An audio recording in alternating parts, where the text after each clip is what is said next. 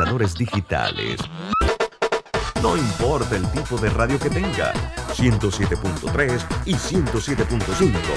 Omega Estéreo, cadena nacional simultánea. Las opiniones vertidas en este programa son responsabilidad de cada uno de sus participantes y no de esta empresa radial. La información de un hecho se confirma con fuentes confiables y se contrasta con opiniones expertas. Investigar la verdad objetiva de un hecho necesita credibilidad y total libertad. Con entrevistas que impacten, un análisis que profundice y en medio de noticias, rumores y glosas, encontraremos la verdad. Presentamos a una voz contemple y un hombre que habla sin rodeos con Álvaro Alvarado por Omega Estéreo. Bienvenidos. Sin rodeos por la cadena nacional simultánea Omega Estéreo. Muy buenos días. Iniciamos sin rodeos. Recuerde que usted nos puede escuchar en frecuencia abierta en los 107.3, 107.5 de costa a costa y frontera a frontera. También a través de nuestra página web www.omegastereo.com, descargando la app de Omega Stereo en Play Store, en App Store, totalmente gratis, u otras aplicaciones que existen como Tuning Radio. Eh, canal 856 para las personas que tienen el sistema de cable de Tigo allí. Usted puede escuchar la programación de Omega Stereo y por supuesto que este programa Sin Rodeos. Sin Rodeos se transmite en las diferentes redes sociales de Álvaro Alvarado Noticias, en Facebook, se transmite en YouTube, en Twitter y en Instagram. Retransmite la señal de Omega Stereo también en las redes de Omega, en el Facebook. Y una vez finalizado el programa, automáticamente queda plasmado en todas estas redes y también pasa a ser un podcast que usted puede escuchar en las diferentes plataformas como Spotify, Anchor, iTunes, la plataforma de podcast que usted prefiera. Lo único que tiene que buscar es Omega Stereo Panamá. Sin más, iniciamos sin rodeos hoy con César Ruilova y Raúl Osa. Arrancamos inmediatamente este programa. Buenos días, César. Buenos días, Roberto. Buenos días, amigos, amigas. Los saluda César Ruilova. Hoy miércoles. Recording in progress. 11, miércoles 11 de mayo del 2022 en este su programa Sin Rodeos de Omega Estéreo y acompañado como todos los miércoles de nuestro directo amigo Raúl Osa. Raúl, buenos días, bienvenido una semana más a este campo de batalla de la dialéctica. Buenos días, don César. Mis saludos y mi respeto a usted y a don Roberto también y a toda la audiencia de Sin Rodeos. Es un placer estar una vez más aquí como todos los miércoles con ustedes conversando sobre las cosas de nuestro país sobre las cosas del mundo, sobre las cosas que nos eh, motivan a vivir con más entusiasmo, con más alegría o con más compromiso de corregir cosas, ¿no? Don Raúl, le propongo que, que, analicemos, reflexionemos en la coyuntura de lo, que, de lo que ocurre en Colón. Lastimosamente no son buenas noticias en ninguno u otro sentido. Hay pues unas, hay un cese de labores, una paralización integral de la provincia de Colón con las consecuencias en materia de, humanas. Eh, hay heridos, eh, y hay funcionarios eh, de la policía heridos, hay algunas circunstancias difíciles en Colón, mm, hay incumplimiento de promesas en el orden político, social, económico, la población. reflexionemos sobre esto, la postura del gobierno frente a, las manifestaciones o a las iniciativas, lo que está ocurriendo allá, el abordaje de esto, la forma potencial de, solu de solución de este, de este problema que es histórico en Colón, es histórico en el país, esperar eh, que se desborden las pasiones, se tense la cuerda para entonces llegar a, reaccionar. Eh, vamos, a, vamos a ir al cambio, vamos a cumplir con lo, los anunciantes. Reiteramos la, la, bienvenida a todos los que en la mañana de hoy nos escuchan en este programa sin rodeo. Vamos a hablar de Colón, vamos a hablar del país, vamos a hablar de, del estado de la nación y las perspectivas, por supuesto, de solución de la forma más constructiva, de la forma más integral posible para permitirle a todos eh, un análisis desde diversos ámbitos, con los hechos en la mano, em, proponiendo no nuestra línea, no nuestro enfoque, sino incorporando un debate lo más integral posible. Roberto, vamos al cambio y, y, retornamos con don Raúl Osa hoy, miércoles en Sin Rodeos. Ahorrar para cumplir tus objetivos, claro que emociona. Abre una cuenta de ahorros en Credit Bank y empieza a disfrutar de sus beneficios. Credit Bank, cuenta con nosotros. Agua pura de nuestra tierra, riqueza inmensa de vida y salud. Si gastas agua de más, se la quitas a los demás. Cierra bien la llave. Una gota por segundo se convierte en 30 litros de agua al día. Gobierno Nacional, idam.gov.pa. Somos agua. Trabajando cada día más para llegar a todo Panamá. Cuando no hablamos en nuestro viaje en el metro, estamos respetando a los demás y cuidando nuestra salud. Tu silencio dice mucho. ¡Qué ingeniosa frase! Bueno, me voy a comer con una estrella. Mmm. Espérate, ¿y tu esposa sabe? Claro, ella sabe que la estrella del sabor es American Star. Y por eso en la casa comemos delicioso. American Star, el tasajo, jamón, chorizos y embutidos más suaves, económicos y con el sabor que le gusta a todos. ¡Oh! ¿Me invitas a conocer esa estrella? Busca la estrella roja y azul American Star, la estrella de tu cocina. Cemento Chagres, empresa 100% panameña, orgullosa de ser la base del crecimiento y desarrollo de nuestro país. Somos el cemento panameño que nos une. Hola amigos, hoy les contaremos en cuatro sencillos pasos cómo lograr sus metas ahorrando con caja de ahorros. Paso 1. Determina la cifra que puedes ahorrar y lleva un control de tus gastos. Paso 2. Plantéate una meta. Paso 3. Abre una cuenta de ahorros en caja de ahorros que tiene para niños, jóvenes y adultos. Paso 4. No te lo gastes todo y ahorra para el futuro, porque con esfuerzo puedes lograr todo lo que te propongas. Caja de ahorros, el banco de la familia parameña. Para develar lo que es cierto, hace falta hablar sin rodeos con Álvaro Alvarado.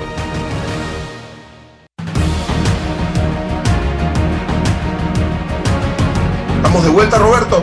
Estamos, estamos de vuelta, amigos, amigas, esta mañana eh, en su programa Sin Rodeo. Colón, don Raúl, es un hervidero de emociones, de pasiones, de desesperanzas. Hay circunstancias que pasan por, por eh, la, las promesas incumplidas de este gobierno sobre los proyectos que tienen que ver con el hospital Amador Guerrero, sobre todo el, proyecto de remoción de la ciudad, del casco de la ciudad, sobre la falta de oportunidades de la gente en Colón, mm, la, la no culminación de un estadio de béisbol y así sucesivamente hay una lista de circunstancias que hacen que un movimiento llamado Cuco esté en las calles desde el día lunes. Se han generado disturbios, han generado saqueos, han generado agresiones a miembros de la fuerza pública, eh, circunstancias que bajo ningún concepto avalamos. Estas manifestaciones no pueden desbordarse en agresiones eh, en contra de un funcionario de ningún tercero eh, que tenga que eh, ver con esto. Así que, eh, don Raúl, su análisis, su lectura de lo que pasa en Colón, bienvenido. Gracias, César. Hombre, amigos, lo que está ocurriendo en Colón, esos acontecimientos que vimos ayer a través de la televisión y las distintas narraciones que nos han sido presentadas, te ponen sobre la mesa del, del debate nacional, en, en esencia, una frustración que trae el pueblo de Colón desde hace décadas, decenios o quizás, o quizás más, más tiempo, ¿no? Colón históricamente ha sido, eh, hablemos de los últimos 25 años, una población maltratada por los distintos gobiernos de distintas maneras. Ellos sienten, cuando usted habla con los colonenses y usted trata de percibir las razones de su comportamiento, ellos sienten que son una provincia, un pueblo, una ciudad muy importante para el país, que genera una gran riqueza para el país y que es vista como que esa riqueza se genera en Colón y se usa en el resto del país, pero que no retorna a Colón convertida en obras convertida en oportunidades de empleo, convertida en crecimiento. Entonces ellos sienten que se les está utilizando y te ponen ejemplos muy concretos en la última, de las últimas administraciones. El hospital de Colón, el hospital Guerrero, Amador Guerrero, eh, el estadio, te ponen eh, los problemas de las calles de Colón, los problemas de la basura de Colón. Ellos sienten que están siendo tratados por la espalda de los distintos gobiernos y sobre todo de este. Lo que más ha servido de detonante en Colón es que desde hace tiempo ellos les están pidiendo al gobierno del Cuco, le está pidiendo al gobierno que les preste atención, que los visite, que le presente soluciones. Desde hace dos meses le hicieron una comunicación efectiva a través de un comunicado directo y la respuesta del gobierno en todo ese tiempo fue una especie de indiferencia, estoy muy ocupado, no me molestes, hablemos después y se han venido con ese plan hasta que finalmente hace 15 días le hablaron de que iban a hacer esta manifestación. Y esperó el gobierno hasta que se hiciera la manifestación para invitarlos ayer a un diálogo sobre el particular. Y ya en el país, este tema de los diálogos se ha convertido en una especie de fuente de duda de la sinceridad de los gobiernos, porque oía Boitier, que es uno de los dirigentes principales del CUCO, decir que se trata de diálogos engañosos, diálogos dilatorios, diálogos para evadir las responsabilidades, diálogos para procrastinar las acciones que se requieren, diálogos para evadir la responsabilidad. Y no solamente en Colón se está sintiendo vicios en la convocatoria a los diálogos, sino que en el resto del país hay otras zonas del país donde se ha convocado a mesas y a esas mesas se le llama mesas de mareo, porque se trata de eh, ganar tiempo, de diluir, de disipar esta situación. Y eso es lo que ocurre en Colombia. Ahora, de ninguna manera nosotros estamos promoviendo ni justificando que acciones extremas se hagan en la ciudad de Colón ni en ninguna otra parte del país. Eso, esas vistas que vimos en televisión de pistolas en mano, eso no puede ser tolerado aceptado ni promovido absolutamente por, por nadie en nuestro país. La toma del tren, por ejemplo, es un acto extremo. Nosotros debemos cultivar la nobleza en la protesta, la participación ciudadana comprometida con la paz, con el bienestar, con el progreso, dar ejemplo como pueblo, dar ejemplo de, nobleza y de participación ciudadana comprometida con los fines más elevados de la sociedad. Reclamar la construcción del Hospital Guerrero es una mm, motivación muy noble que tiene el pueblo de Colón, que se ensucia, que se empaña con las imágenes de la pistola y con otras imágenes que pudimos ver. Entonces, nosotros también tenemos que decirle al gobierno que el gobierno tiene grado de responsabilidad en el caso de Colón y en lo que ocurre en otras partes del país, porque ha mantenido una actitud de silencio y de indiferencia y de procrastinación, de postergar, de dejar las cosas para después, cuando los pueblos han estado o hemos estado llamándolos para que intervenga oportunamente en cuanto a soluciones de distintos problemas. Acá en Arraiján, ayer los estudiantes o anteayer los estudiantes le gritaron a la ministra mentirosa a coro y esto es un acto que pocas veces hemos visto en la historia del país, lo que significa que estos pueblos están cansándose, nos estamos cansando de esos diálogos engañosos y de esas mesas de mareo o mesas de procrastinación que no se pueden permitir. Y el gobierno tiene que tener conciencia que se le gastó el tema, el, el tema de mesa técnica como salida. Se necesita más ejecutividad se necesita más eh, eh, operatividad, decisiones. Las mesas técnicas, ya decía un gran pensador, que suelen convertirse en, elementos de discordia y elementos de, de no acuerdo. Decía, ¿sabes qué es una jirafa?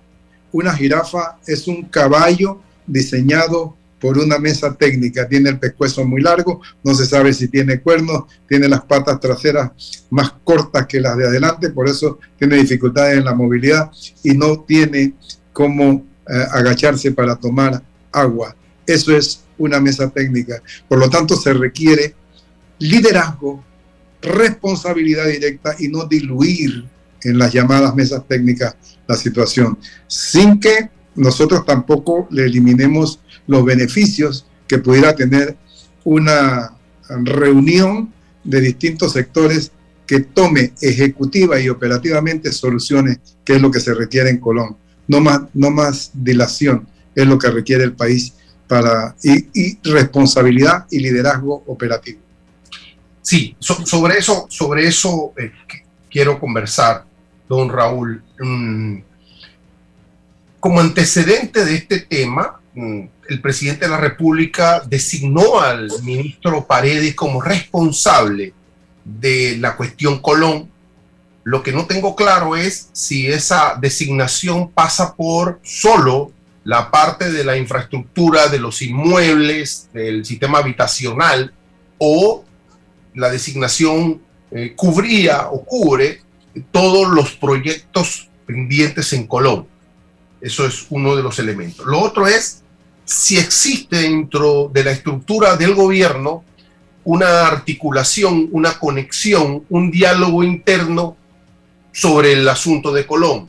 Escuchamos eh, la eh, opinión del ministro de Seguridad sobre las circunstancias que guardan relación con el hecho de la, de la agresión a uno de los uniformados, que hoy está en una situación, una condición clínica crítica.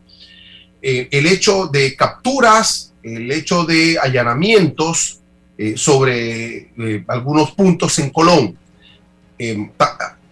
Conectado con esto, la respuesta de la gobernadora, un llamado toque de queda de 11 de la noche a 4 de la mañana. Esas son las respuestas desde el aspecto de la seguridad. Pero junto a eso, ¿quién atiende las expectativas y las reclamaciones de que, que, Cuco hoy en Colón están presentándoles al gobierno. Si hay una respuesta sesgada o solo desde el punto de vista de la seguridad, el problema continúa. La pregunta es, ¿es un asunto de, de plata que tiene que ver con la falta, no hay financiamiento para cubrir o cumplir con estas obras? ¿Es un asunto de burocracia institucional, de parámetros, de procesos legales, de contrataciones públicas, de licitaciones? ¿Pasa por allí?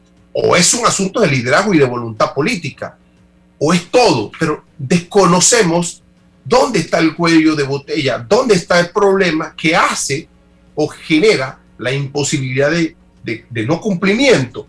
Y, una mesa técnica nos pudiese ayudar a saber dónde estamos o es lo que requerimos es avanzar, mm, desarticular los cuellos de botella y avanzar eh, sobre, los proyectos, pero no, no conocemos, ¿no?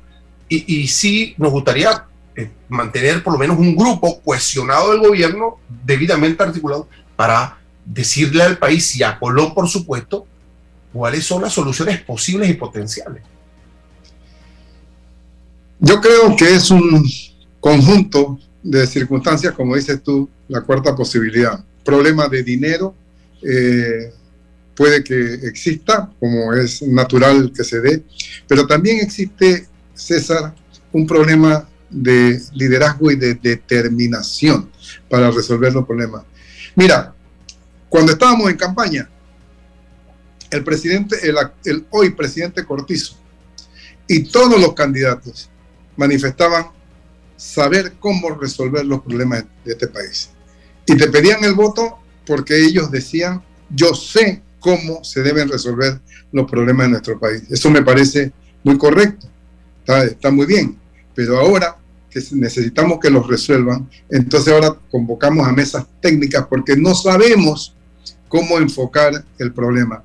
Mesas técnicas que, en mi opinión, está muy bien que se convoquen como elementos de coordinación para salir a resolver los problemas inmediatamente. Pero más que todo, hay un problema de liderazgo y de comunicación asertiva. De liderazgo y de comunicación asertiva. Mira, los pueblos entienden todo lo que se les explica. Los pueblos no son menos inteligentes que sus gobernantes. Los pueblos entienden todo lo que se les explica. Dicho a contrario, Sensu, lo único que no entienden los pueblos es aquello que no se les explica. Entonces, ¿qué resulta? Comunicación asertiva, estamos diciendo, desde hace dos meses le están pidiendo al gobierno, a sus representantes, acérquense a Colón, reúnanse con nosotros, vengan, propónganos, resuélvanos, diríjanos, y no se acercan, y no resuelven, y no hay planteamiento eh, efectivo, positivo, y entonces se va acumulando la situación hasta que llega el momento de la línea final y entonces se producen estos resultados tan lamentables que tenemos nosotros hoy, que sencillamente sentirnos incómodos porque el movimiento popular eh, se fue a distorsiones extremas que dejan mucho que desear y que más bien desacredita al movimiento popular, pero son situaciones extremas.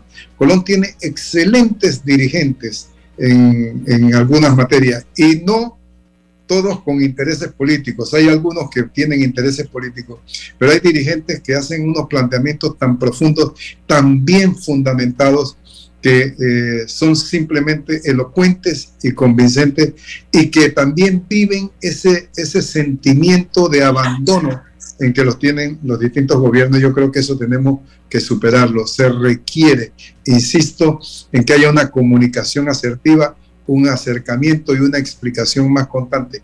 No solamente en Colón, esas mesas técnicas, esas mesas de diálogo, esas mesas de mareo, se están dando en distintos lugares del país con distintos temas y con distintos sectores de la vida nacional, con los estudiantes, con los docentes, con los eh, sector agropecuario, con los transportistas. Eso hay que tenerle mucho cuidado y debe cambiar. Se le ha gastado la palabra mesa técnica al gobierno, se le ha gastado la palabra diálogo al gobierno, ahora se califica como diálogo engañoso y eso es altamente peligroso.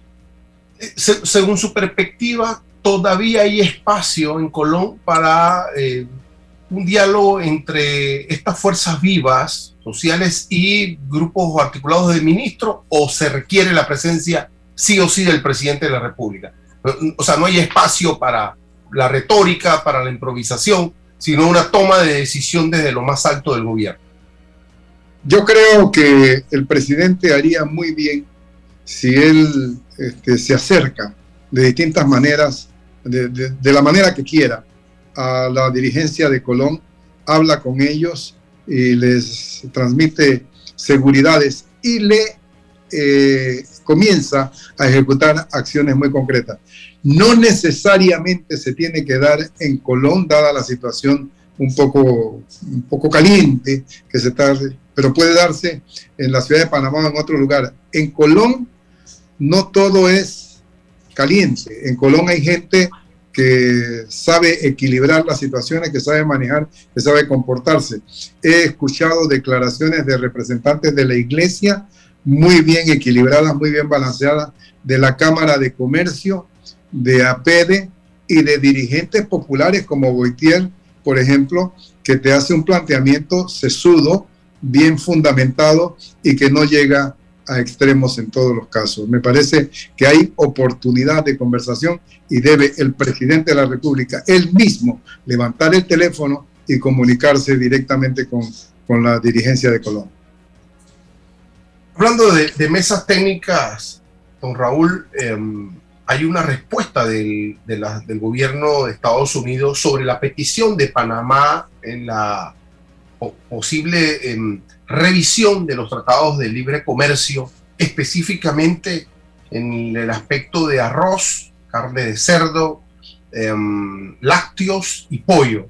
Em, una mesa técnica. Creo que eh, cobra sentido una mesa técnica, es positivo para el país la apertura del, del gobierno de Estados Unidos para revisar a 15 años de la firma del Tratado de, Promoción Comercial en estos rubros, mm, las condiciones actuales que, pasan por la implementación de, estos convenios. E, en esa coyuntura de posibilidad de revisión, el presidente eh, Cortizo designa a el actual ministro de Comercio e Industria, Ramón Martínez, como embajador de Panamá ante los Estados Unidos y eh, pues aspiramos a que con esta designación se faciliten, se viabilicen estas, estas conversaciones de revisión de mesa técnica.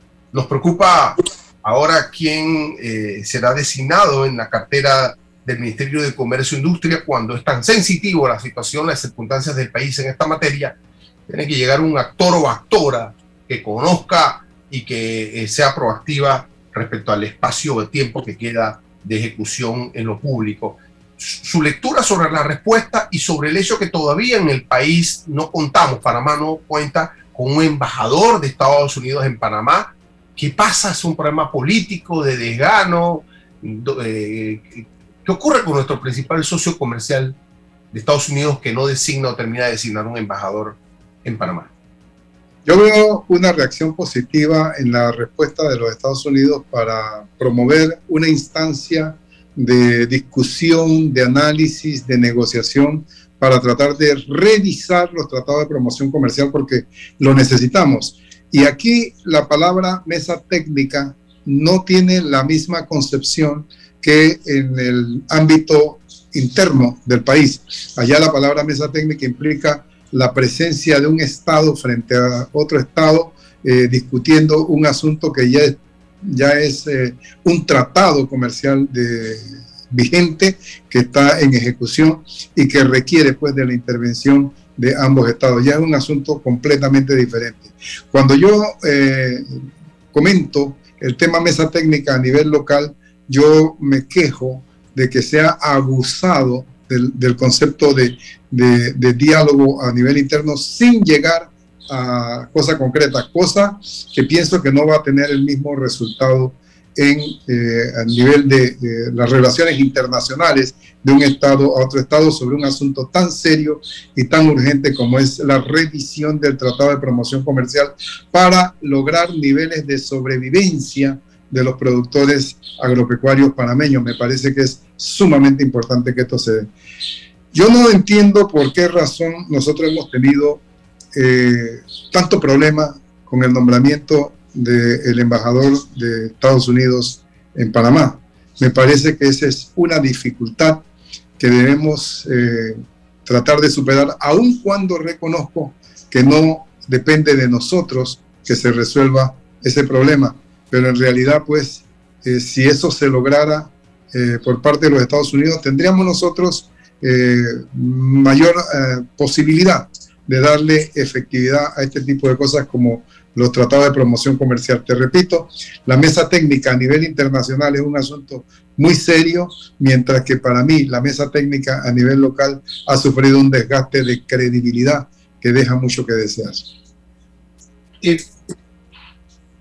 la, la, gasolina, el petróleo, pues está en, a la alza y se dice que nosotros no tenemos control alguno sobre esta mecánica internacional, sobre las variables o factores que determinan el precio del, combustible. No refinamos, no exportamos, no producimos, somos meros importadores. En un ciclo establecido por una ecuación, por una fórmula, y adicional a ello existe un impuesto que agrava el combustible para resolver programas de subsidio. Se le pregunta al secretario de Energía si existe alguna posibilidad en la coyuntura para mitigar el impacto de la alza. Este funcionario dice que el Ministerio de Economía está ubicando la fórmula, mirándola. No hay una respuesta. Pero ¿no le parece, don Raúl, que todo llega tarde, todo llega a destiempo? O sea, esto de que, la, que, el petróleo viene subiendo no es algo inmediato, es algo que nos impacta. Esto es un proceso a la alza o sea, el concepto de previsión, ¿no? El concepto de prever los fenómenos en política, en economía, hacen que los líderes se preparen para, para antes de o durante el proceso a tiempo poder conocer, evaluar, examinar si es posible o no, pero que ya luego de que nos está impactando hasta la médula el asunto del alza del, del combustible, ahora estamos revisando si tenemos alguna opción para mitigar este efecto. O sea, uno, dos, esto sí ya no tiene que ver con política, tiene que ver con justicia. Hay una circunstancia de desapariciones de mujeres en el país, pero es que tienen las organizaciones de mujeres que encarar al Procurador General de la Nación una manifestación para que éste reaccione.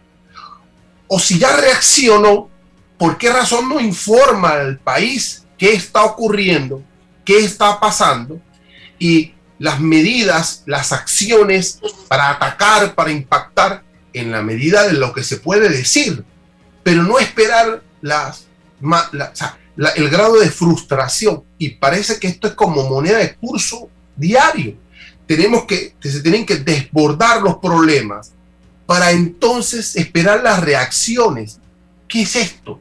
Eh, eh, eh, esto es parte de nuestro, nuestra tradición, nuestra costumbre, nuestro talante como sociedad cómo, reformamos y transformamos esto, Raúl? Bien, tú has dicho algo, César, que me parece que es sumamente necesario detenerse en, en, ello. Por ejemplo, en el tema de la gasolina. Yo siempre vengo diciendo, comprendo que es difícil que nosotros tomemos decisiones a lo interno sin que esté dentro de nuestra capacidad, controlar el comportamiento del combustible, eh, del precio del petróleo eh, no, es, nuestra condición, no es nuestra facultad. Sin embargo, pregúntate, César, siempre decimos la guerra Rusia, Ucrania nos tiene impactado, nos está afectando el precio del combustible, pero nosotros le compramos petróleo a Rusia, le compramos petróleo a Ucrania o le compramos petróleo a los Estados Unidos. No es Texas uno de nuestros proveedores. ¿Cómo, cómo se justifica esa alza del precio del petróleo si nosotros estamos comprando aquí en Texas suficiente cantidad de, petróleo? Es una pregunta realmente eh, interesante que nosotros deberíamos tratar de resolver. Te pregunto otra cosa. ¿Cómo en otros países se congeló, como El Salvador, por ejemplo, se congeló eh, rápidamente, en cuatro dólares y algo, más o menos el, precio del galón, y acá en Panamá todavía, como dices tú, estamos pensando qué hacer, dándole vuelta. No he visto planteamiento eh, concreto del gobierno sobre esas posibilidades. Hoy dice que el petróleo eh, bajó de 100 balboas, lo vi por ahí por algún lado publicado, el barril, y que pareciera que las cosas van a cambiar.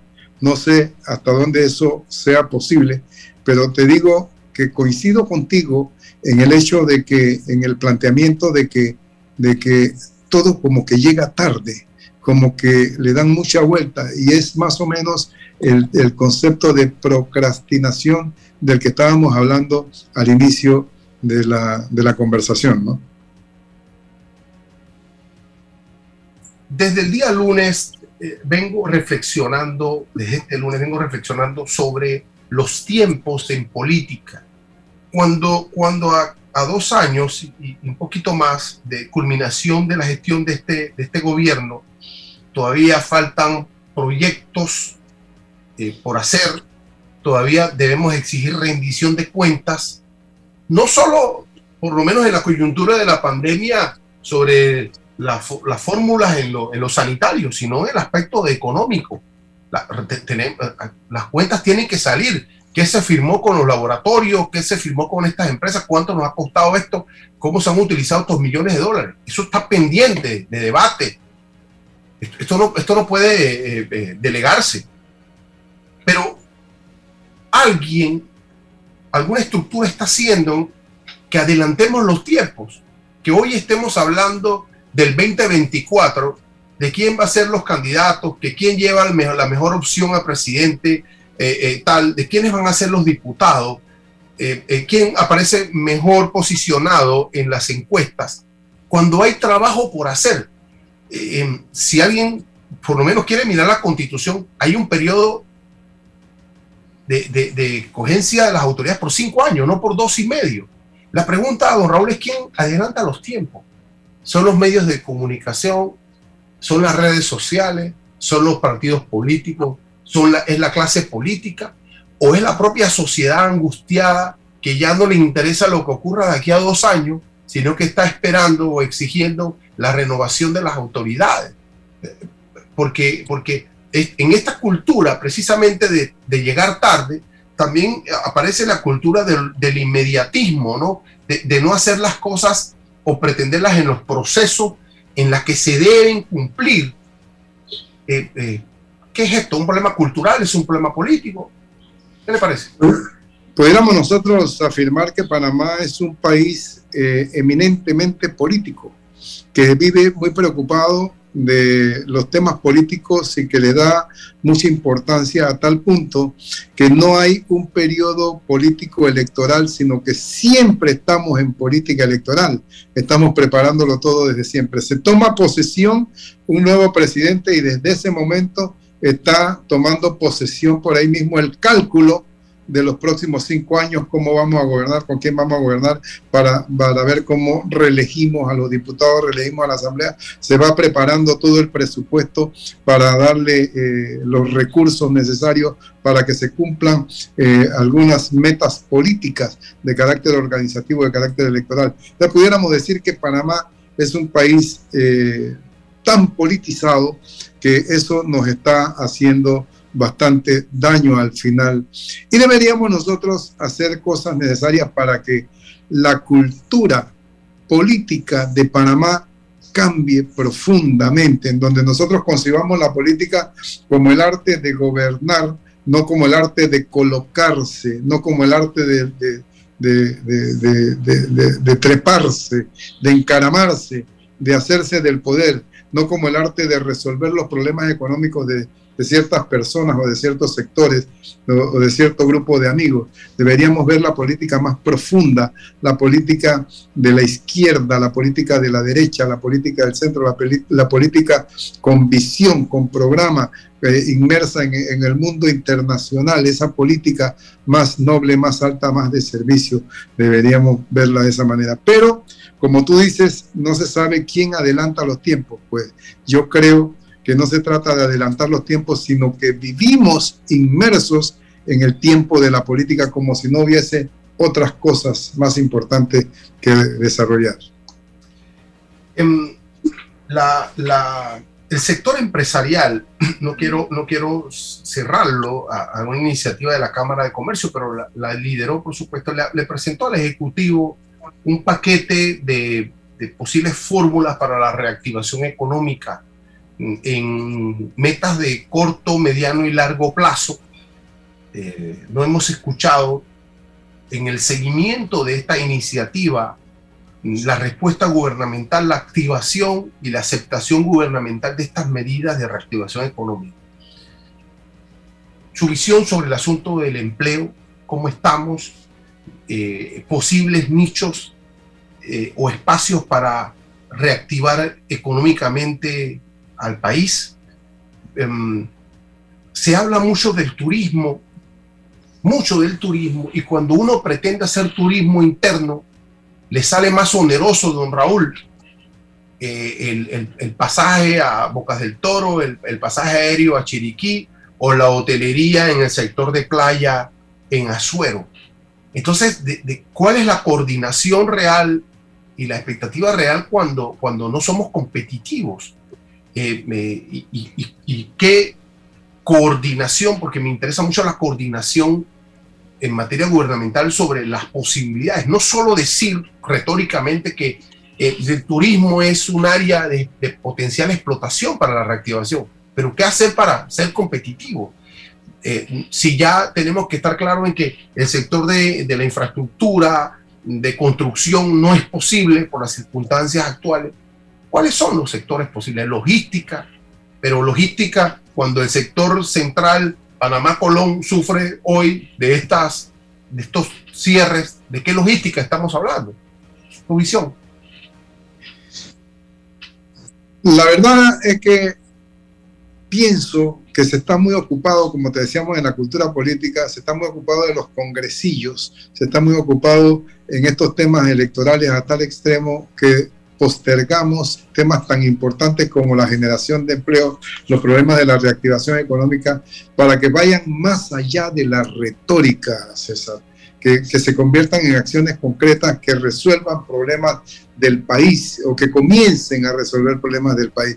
Nosotros estamos en alguna manera, de alguna manera, fastidiados con esos planteamientos. Yo celebro que el sector empresarial haya planteado cosas tan, eh, iniciativas tan nobles como las que se han planteado de la reactivación del turismo.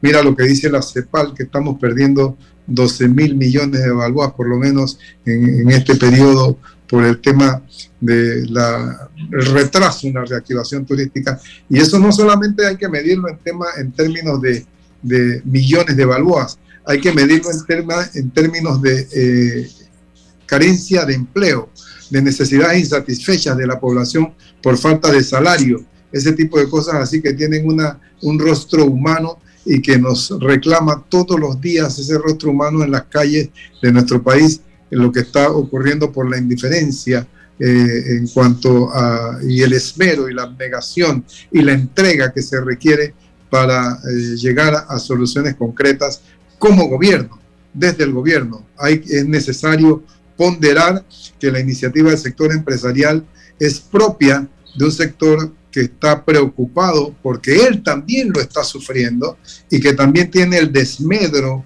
que se está dando en nuestro país a consecuencia de esa inercia por parte del gobierno y se requiere pues ese impacto eh, de una reacción directa del gobierno más allá de toda retórica. Yo creo que llegó el momento de decirle a los gobernantes las cosas como son. Nosotros necesitamos acciones concretas, mientras que ellos están demasiado ocupados en la política electoral y eso perjudica al país. No digamos que no se metan en la política electoral, está bien, eso es eh, legítimo, pero tenemos nosotros necesidad de que satisfagan las funciones para las cuales les elegimos y por las cuales les estamos pagando. Nosotros necesitamos como panameños tener un país que tenga eh, brújula, que tenga rumbo, que sepamos dónde vamos y que, y que tratemos todos de navegar en la misma dirección. Y para eso se requiere un piloto que sabe de qué puerto partió y que sabe a qué puerto vamos a llegar y que sus pasajeros, que somos el pueblo, también estén coordinados sabiendo lo uno y sabiendo lo otro. Se requiere ese país con rumbo, con norte, con orientación, compartido por todo el país.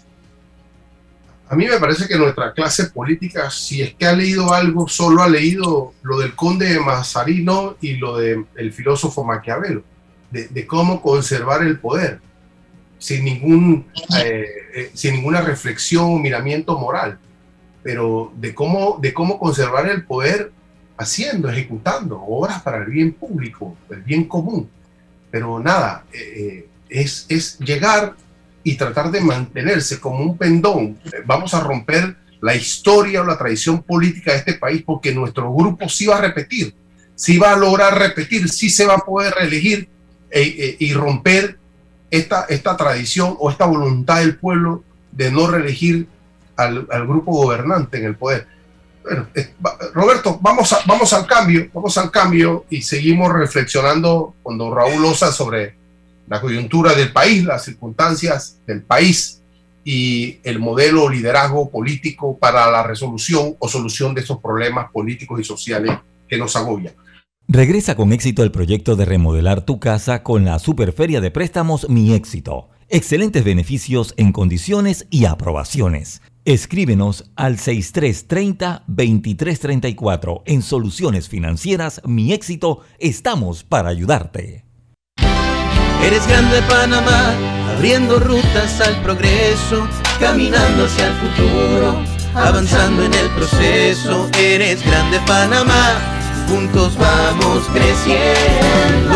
Con la ampliación de la carretera Puente de las Américas a Raiján, más de 600.000 familias se verán beneficiadas con una mejor calidad de vida. Grande Panamá, juntos vamos creciendo. Un gobierno en acción. En Panama Ports sabemos que el deporte es fundamental para la salud física y mental de niños y adultos. Por eso apoyamos el deporte nacional Orgullosos de nuestro equipo de trabajo, comprometido con todos los panameños. Déjate llevar por la frescura del pollo melo, panameño como tú. Déjate llevar por la frescura del pollo melo. Variedad y calidad. Melo. Frescura de altos estándares. la calidad es una promesa para llevarte el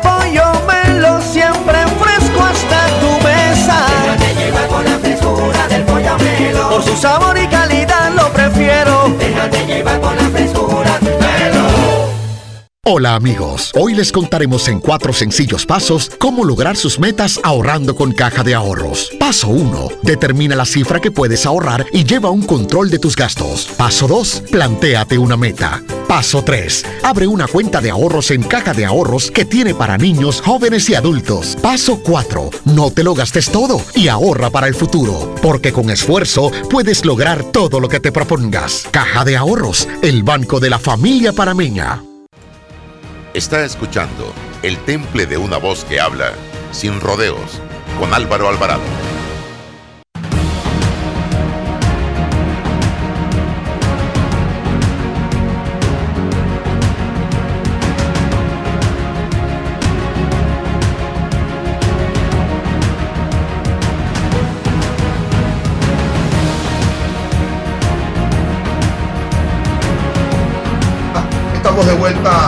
Roberto, muchas gracias. Don Raúl, la clave es el cómo, el cómo lo vamos a hacer. Pero la pregunta es, ¿ya sabe el gobierno el qué va a hacer?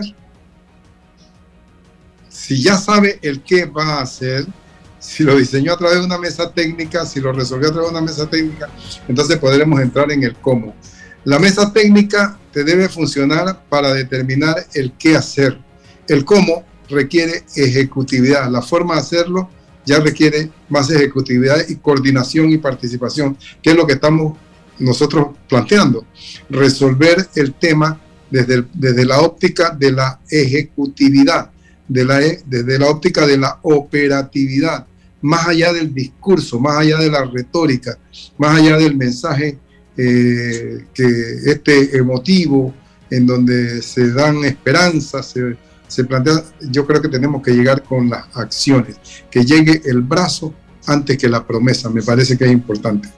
Pero si, si el gobierno está ahogado y no encuentra fórmulas, solución para ver qué, qué, qué debe ocurrir, ¿qué papel juega cuando hablamos de política con P mayúscula? ¿Qué papel debe jugar la oposición política en esta coyuntura. ¿Acaso esperar el desgaste total de este gobierno para entonces prometer nuevas fórmulas, nuevos espacios, o participar de forma creativa o de forma proactiva de involucrarse, de pedirle al gobierno de los espacios para involucrarse, para participar en la toma de decisiones? Don Raúl, nuestro pueblo no puede esperar la especulación política. Nosotros tenemos que exigir a la oposición que le pida los espacios al gobierno. Porque si sale bien el rédito político, la altura de las organizaciones en oposición política, oposición, la vamos a valorar y ellos tendrán la moral de ponderarla. No podemos esperar que, que las cosas ya no se puedan resolver para que nos digan entonces que ellos en el 24, con una fusión, con una alianza, encontraron la fórmula. La fórmula es hoy, hoy, y esa es una labor también de la oposición política. Este es uno de los temas más trascendentales que hemos tocado en la conversación de esta mañana.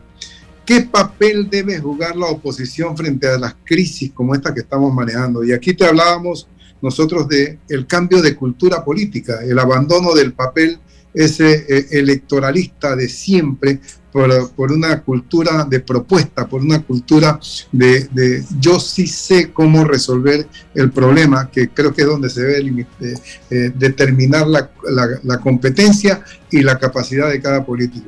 Los pueblos deben aprender a valorar la propuesta política, la propuesta práctica, la propuesta pragmática como una forma de contribución a la solución del problema y de las crisis eh, económicas, financieras, políticas del país. Los partidos políticos no deben limitarse a sentarse en las gradas y ver el desgaste del partido en gobierno para esperar, como dices tú, la oportunidad de levantarse y decir, como ellos no pueden, yo estoy aquí, yo sí puedo hacerlo. No, no debe ser así. Tampoco deben asumir el papel encubierto de promotores de la crisis, que en algunos casos se dice que eh, ejercen en determinadas circunstancias. Eso no, no es válido, eso no es constructivo. El partido político debe competir con, los, eh, con el gobierno y con los otros partidos políticos a base de la propuesta, a base del planteamiento de las soluciones, medirnos y que el pueblo los mida a través de lo asertivo, lo ingenioso, lo creativo de las iniciativas para resolver problemas nacionales. Así debería ser la cultura del pueblo panameño, midiendo al partido político a través de su iniciativa y de su creatividad. Pero aquí tenemos el problema de que los partidos políticos suelen guardar silencio, incluso, incluso el partido gobernante guarda silencio con respecto a temas tan álgidos como tú has oído decir al Partido Revolucionario Democrático algo sobre Colón. Tú has oído decir al Partido Revolucionario Democrático cuál es su punto de vista sobre la caja de seguro social. Solo, don Raúl, un diputado que participa, un diputado de la bancada del partido en gobierno, participa en las manifestaciones. Pero no solamente participa en la manifestación, sino que advierte que pueden usarse molotov, lo cual es una situación realmente censurable, porque desde la óptica del representante en la Asamblea Nacional de ese pueblo, eh, insinuar, sugerir más violencia va en contra de los intereses de la propia ciudad de Colón, porque hablar de las Molotov en Colón es harto peligroso. Los ánimos están muy caldeados para que haya otros elementos. No puede echarle más gasolina al fuego. Y eso es eh, realmente la medida que nosotros debemos aplicarle a, los políticos. Ahí es donde se mide la capacidad del político de manejar las circunstancias difíciles. La, la población requiere de mentes lo suficientemente eh, tranquilas, equilibradas, balanceadas y con creatividad e iniciativa para resolver el problema. Lo de la Molotov no es ninguna iniciativa positiva y esto debemos censurar.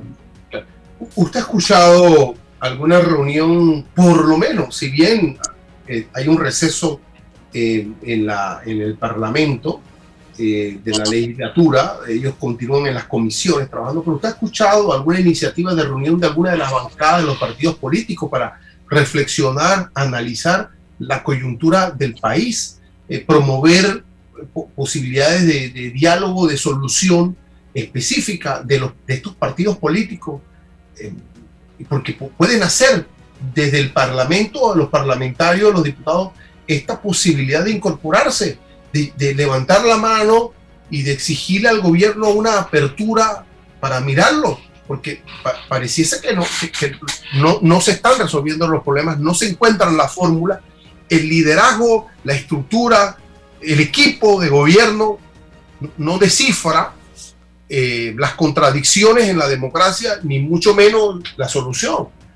Eh, eh, hacia, no la descifra, no la analiza. Como no la analiza, no la comprende y no llega a propuestas. Eso es lo que ocurre. No solamente, fíjate que tú has eh, mencionado a la Asamblea a través de sus fracciones parlamentarias.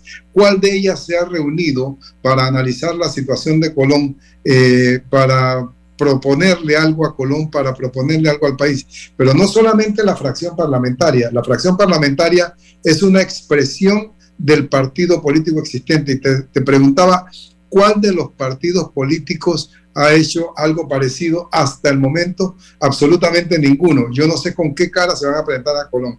Pero además de eso te digo, todos los partidos políticos tienen estructura política organizativa en Colón. Ni siquiera he escuchado, por ejemplo, al partido Ardolfista, su capítulo provincial de Colón, o al partido eh, país o al partido, cualquiera de los partidos, decir, hombre, con respecto a Colón nosotros tenemos esta visión y aquí está este comunicado y aquí está este planteamiento. Me disculpan Si alguno lo ha hecho, pero lo que he dicho yo es que no lo he escuchado en los medios de comunicación social. Y si alguno lo ha hecho, pues lo siento, pero valdría la pena que se pronunciaran porque el partido político es una escuela de orientación política. Y en la medida que el maestro sea mudo, el estudiante no puede aprender bien lo que va a hacer. si el partido político calla, su membresía no entiende cuál es la orientación, cuál es la guía, cuál es la dirección.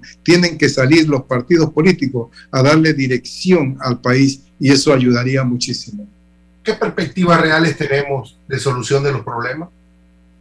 ¿Qué perspectivas reales tenemos de solución de los problemas? Hombre, yo te voy a decir que si nosotros en esta conversación hemos dicho que el gobierno no plantea, hemos dicho que los partidos políticos no plantean, que la Asamblea Nacional no plantea, y fíjate que curiosamente hemos ponderado y elogiado los planteamientos del sector empresarial eh, que ha hecho unas propuestas concretas, nosotros tendríamos que concluir en que se requiere más participación de la sociedad civil en la que tenemos más esperanza eh, y tenemos que promover que haya más actividad en la sociedad civil para que se ejerza más presión sobre los ejes de poder y llegar entonces a tener eh, soluciones concretas en nuestro país.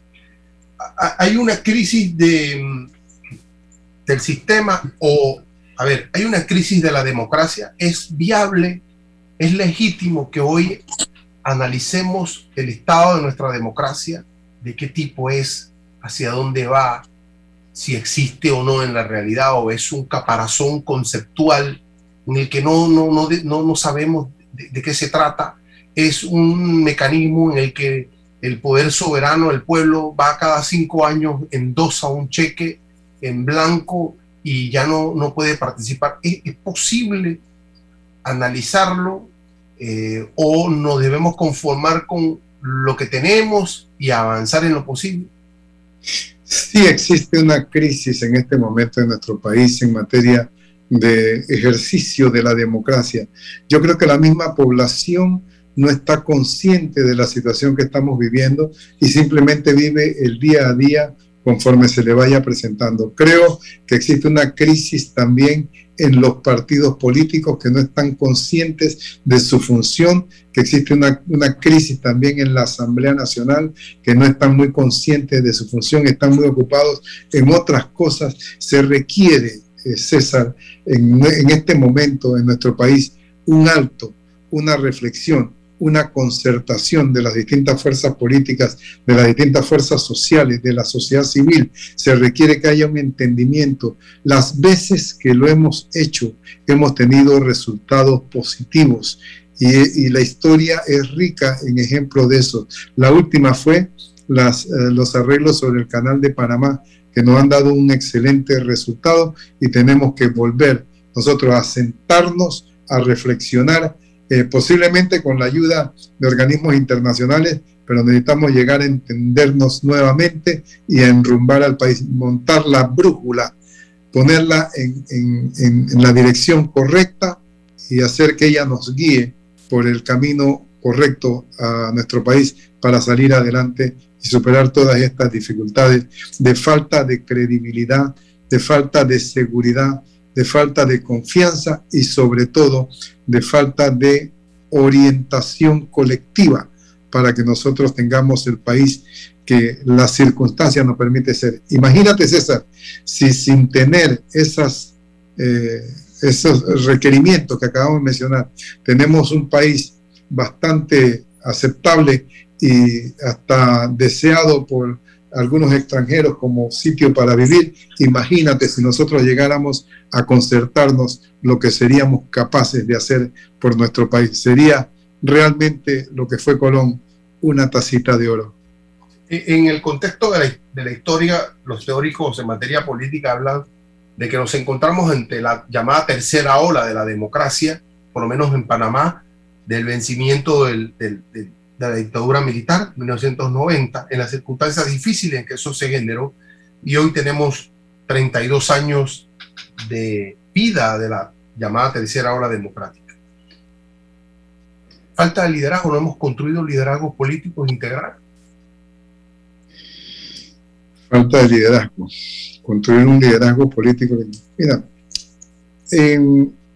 durante la época de la dictadura, la prioridad era conservar el poder a través de la fuerza, a través de las armas.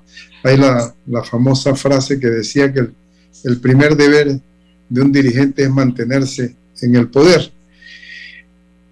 Yo creo que los liderazgos están enfocados en este momento en mantenerse en el poder. Ahora no por las armas, quizás, ahora a través del clientelismo y a través de los recursos del Estado, pero mantenerse en el poder. Ese liderazgo debe cambiarse por un liderazgo de propuesta, por un liderazgo de soluciones, por un liderazgo de bienestar. Yo creo que eso es lo que, lo que nos debe guiar como país.